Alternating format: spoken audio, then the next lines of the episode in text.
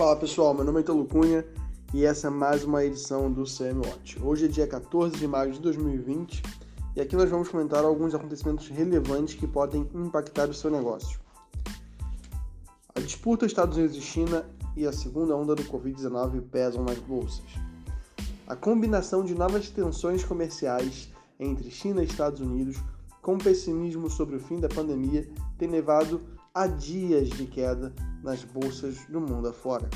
As bolsas asiáticas fecharam em queda nesta quinta-feira, com destaque para Tóquio, que encolheu 1,74%, e que caiu, e Hong Kong, que caiu 1,45%. Os principais índices europeus também abriram em baixa. O FTSE caía 2,3% às 7 horas de Brasília.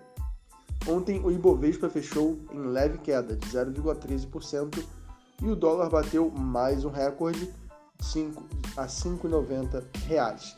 Claro que esse recorde não é corrigido pela inflação, tá? O recorde corrigido pela inflação ainda é de 2002, mas estamos nos aproximando de lá bastante rápido. Uber torna a máscara obrigatória para passageiro e condutor.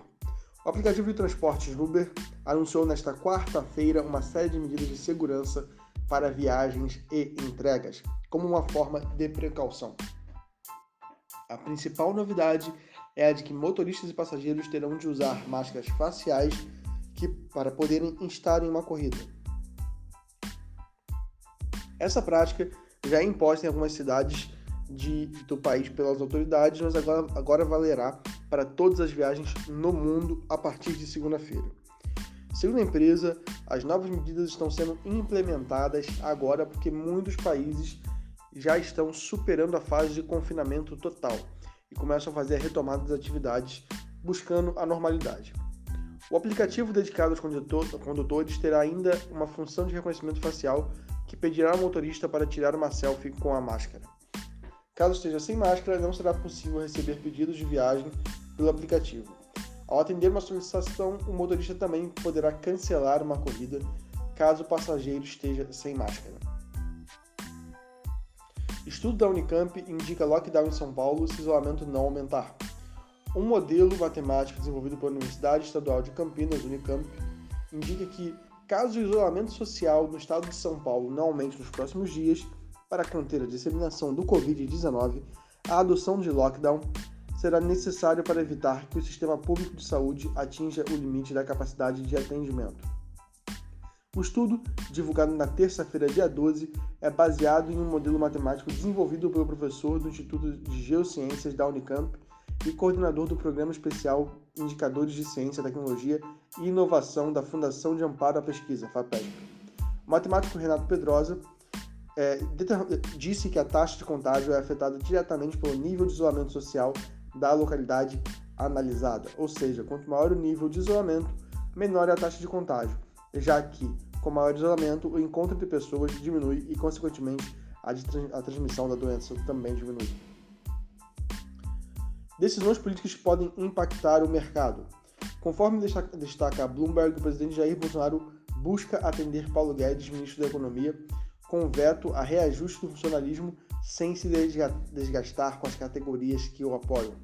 A possível solução seria vetar reajustes, mas ao mesmo tempo permitir que regras que permitem o pagamento de benefícios como licença-prêmio continuem sendo aplicadas.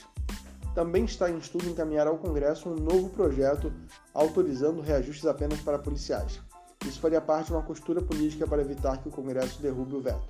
Mais uma vez, vemos as oligarquias e privilégios no Brasil prevalecendo perante o resto da sociedade e da população.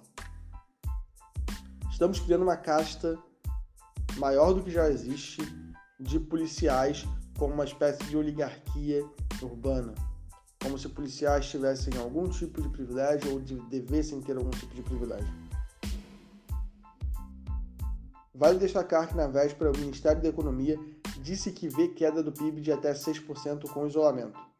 Ainda no radar está a tensão política que segue no ar com um vídeo ainda pendente de decisão da STF e novos depoimentos que reforçariam suspeitas de interferência de Bolsonaro na Polícia Federal, o que ele nega.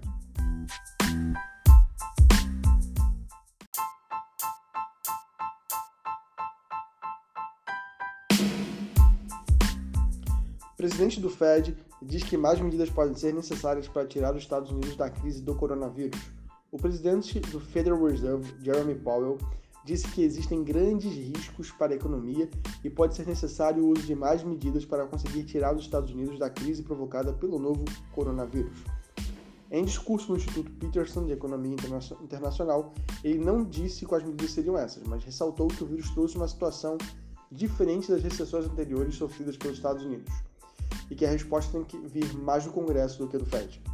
Ele disse ainda que a recuperação da economia depende em grande parte de uma série de questões relacionadas ao vírus, como quanto tempo levará para os tratamentos surgirem, se o fim do distanciamento social provocará novos surtos e quando a confiança do consumidor e das empresas retornará.